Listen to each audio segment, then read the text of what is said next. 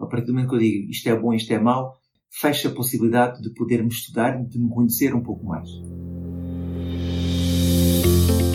Olá e sejam bem-vindos ao podcast Par, Escute, Ajuste. O meu nome é Luís Barbudo e criei este podcast para ajudar a ajustar a forma como agimos e reagimos ao que nos acontece nas mais diversas situações e desafios que a vida nos oferece. Espero que goste e ajuste.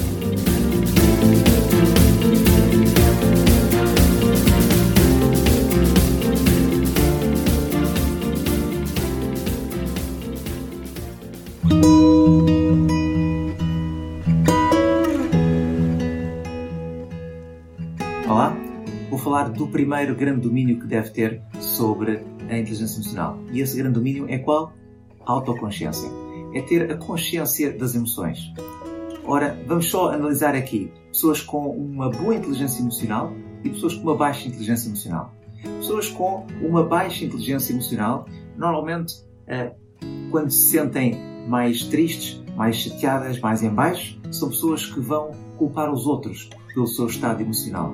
Não são pessoas que reconhecem, portanto, não assumem qualquer tipo de responsabilidade sobre as suas emoções. São também pessoas que, eh, quando chateadas, são normalmente pessoas que se tornam vítimas de bullying e são pessoas que facilmente entram em depressão. Uh, portanto, a rever é que são pessoas que não assumem qualquer responsabilidade pelo seu estado de espírito, pelas suas emoções. Ao invés da medalha, pessoas com uma alta uh, inteligência emocional são pessoas que reconhecem a sua tristeza, reconhecem a sua depressão, mas que ainda assim assumem a responsabilidade e fazem perguntas a elas próprias. Mas porquê é que eu me estou a sentir assim?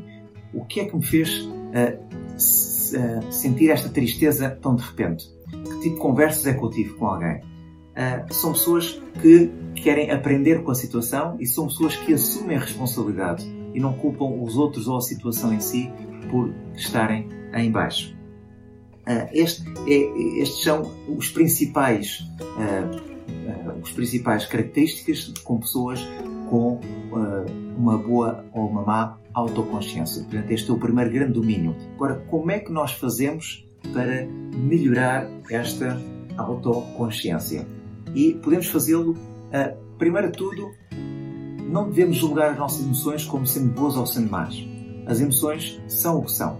E às vezes o, o julgarmos a emoção boa e má uh, previne-nos de uh, trabalhar a emoção em si e trabalharmos em nós. A partir do momento que eu digo isto é bom, isto é mau, fecha a possibilidade de podermos estudar e de me conhecer um pouco mais.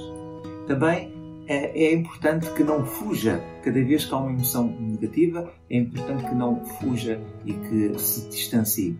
Normalmente as pessoas agarram, uh, querem uh, distrações, uh, agarram-se ao álcool, a drogas, fogem dos seus problemas porque não querem encarar de frente as suas emoções mais problemáticas, mais negativas. É importante também que se veja dissociado estas perguntas que deve fazer.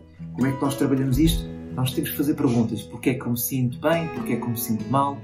O que é que me fez disputar? Qual foi o gatilho que me fez sentir uh, com esta azia, com, esta, com este aborrecimento, com esta tristeza?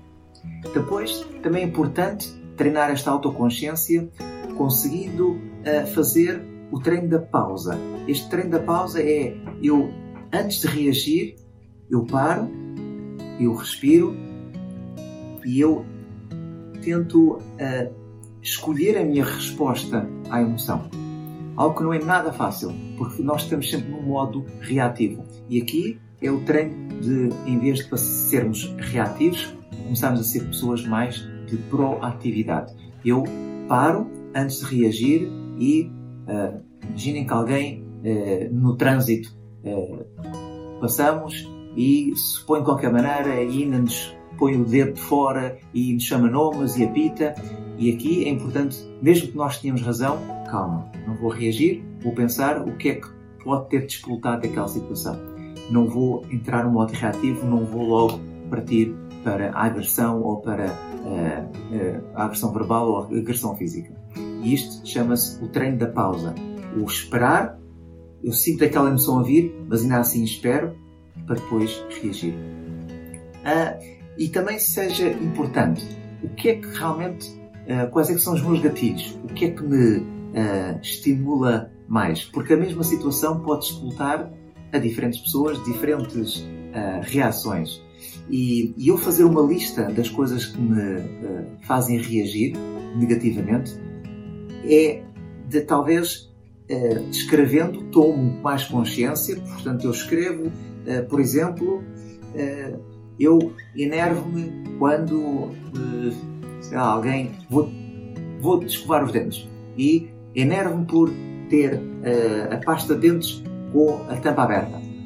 Há pessoas que se enervam com a tampa da sanida que fica aberta. Uh, o facto de uh, não limpar a mesa e deixar tudo, tudo desarrumado.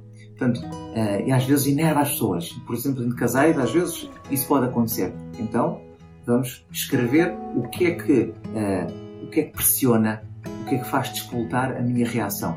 Às vezes é o acumular de situações que depois o copo verte. Portanto, é, enche o copo, enche o copo e depois às tantas uh, derrama. Mas há certos, certas situações, situações específicas, em quais eu sei qual é que é a minha ferida e uh, quando alguém, por exemplo, uh, diz qualquer coisa que não é verdade, mas que eu reajo porque mesmo sabendo que não é verdade, tende a tendência, uh, esta tendência de reagir. Portanto, saiba quais é que são os seus gatilhos, escreva para que numa próxima os consiga controlar e então fazer o tal treino da pausa.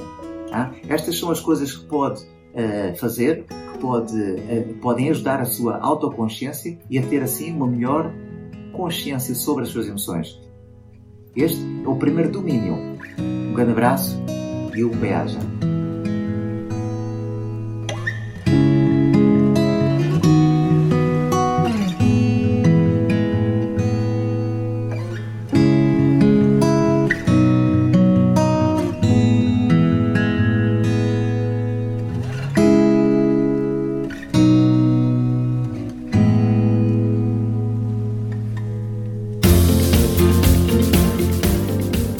Foi mais um episódio do podcast Pare, Escute, Ajuste. Espero que este conteúdo seja útil e uma mais-valia para o seu dia a dia, porque se vive melhor quando está bem. Então pare para sentir, escute o seu coração e ajuste a forma como reage ao que lhe acontece. O meu nome é Luís Barbudo e poderá encontrar mais ajustes em www.parescuteajuste.pt. Um bem-aja para si.